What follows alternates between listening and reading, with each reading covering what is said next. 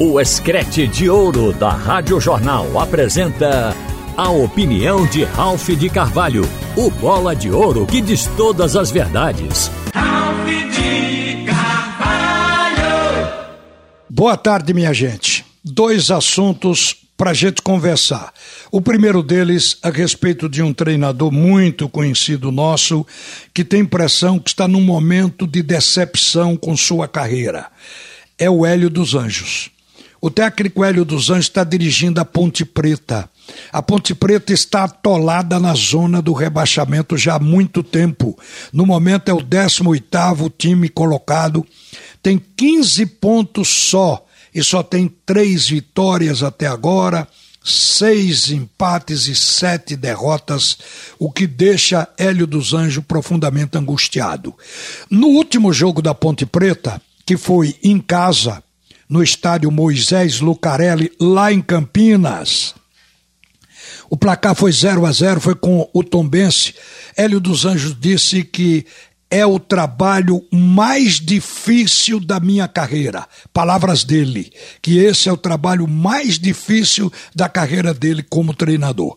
Ele estava decepcionado porque no fim do jogo ele foi profundamente vaiado pela torcida da Ponte, não só ele, como os jogadores. O trabalho que está sendo feito na Ponte Preta não está dando resultado. E lendo uma entrevista hoje, que está no portal da UOL, a respeito de Hélio dos Anjos, eu vi lá que o técnico tem uma preocupação muito grande com esse momento. Ele diz que não é fácil fazer uma campanha de recuperação nessa Série B. E disse mais que precisaria estar neste momento com 20 pontos, porque isso cria instabilidade no trabalho para quem comanda e também para os comandados. O que quis dizer o Hélio dos Anjos?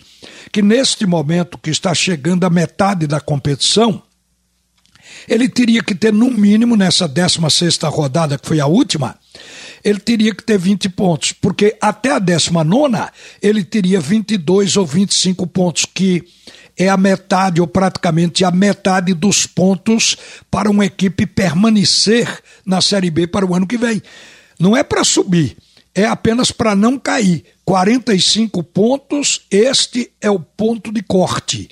Então a Ponte Preta provavelmente não atinja, pela campanha que vem fazendo até agora, projetando, não atinja esse número de pontos.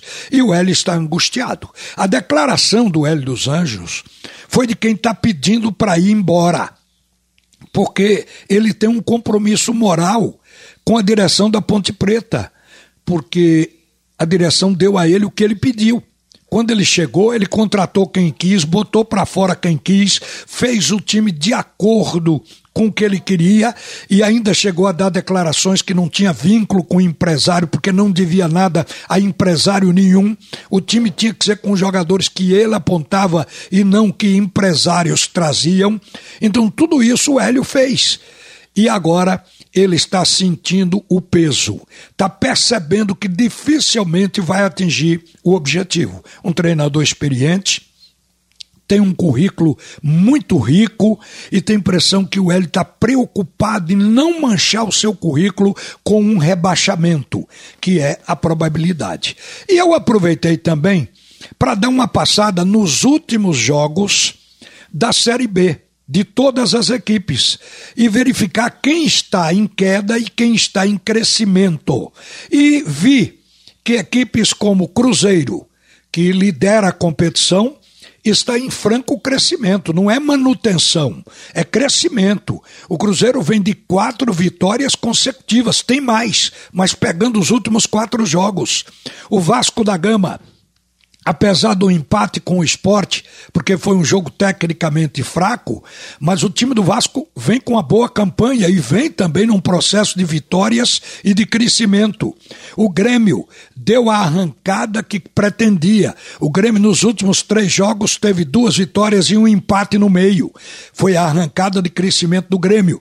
Agora, a equipe que está referindo estagnação é o Bahia o Bahia vai ter que aproveitar a janela do dia 18 para fazer um upgrade no time, porque o Bahia vem de derrotas e teve uma vitória recentemente, o que é muito pouco porque o time deu uma freada.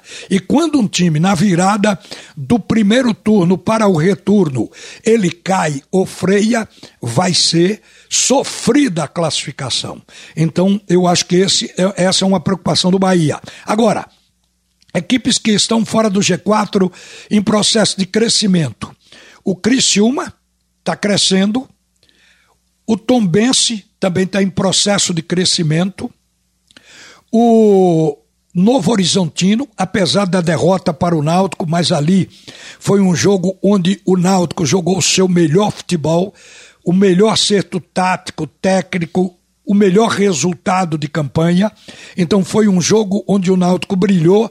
Isso não deslustra o trabalho de crescimento da equipe do Novo Horizontino. São poucas as equipes que estão crescendo no momento da virada do primeiro para o segundo turno. Claro está que esta janela do dia 18 sinaliza que muita gente pode dar uma arrancada, inclusive os nossos aqui de Pernambuco, o Náutico que está no mercado, o esporte que está no mercado, eles pretendem exatamente solidificar as equipes, completando setores que vão precisar de reforços exatamente para ter uma campanha boa. Eu diria que, na pior das hipóteses, a proposta nossa é nos manter na Série B para o ano que vem. Esse esse vai ser o trabalho. E para isso é preciso que haja acerto. Porque quando uma equipe fica quatro, cinco jogos sem ganhar, ela está referindo queda, ou no mínimo estagnação. E aí precisa de um upgrade, precisa de um balanço para ela voltar a crescer. É o que se passa com o futebol de Pernambuco no momento. E com relação ao outro assunto, se trata das negociações de Haldane e de Jean Carlos, que eu queria dar uma pincelada aqui. Não é difícil perceber que Jean Carlos está vivendo um momento de ansiosidade. E o Haldane também, mas Jean Carlos é mais visível. Vocês lembram de quando o esporte fez uma proposta ao Náutico tentando levá-lo, que o futebol dele caiu de rendimento dentro de campo. Todos nós falamos que Jean Carlos, o jogador mais importante do Náutico, estava com pouco rendimento, exatamente porque afeta o emocional. O jogador está querendo sair por uma razão simples: está com 30 anos não é por desamor ao Náutico, é porque ele está pensando na sua aposentadoria, na sua reta final de carreira, que ele precisa ganhar dinheiro. O Náutico estipulou uma multa rescisória para segurar Jean Carlos de 3 milhões de euros. Isso quer dizer 16 milhões e meio de reais. É muito dinheiro, ninguém vai dar esse dinheiro para o Jean Carlos. Então o jogador fica agoniado. O Náutico vai ter que ceder. Aí vem a história. Mas o Náutico precisa dele. O Náutico não pode abrir mão nesse momento que o time vai contratar mais para poder crescer, pelo menos para atingir os 45 pontos, para se manter na competição. Não pode abrir mão de Jean Carlos. Olha, existe uma coisa a considerar.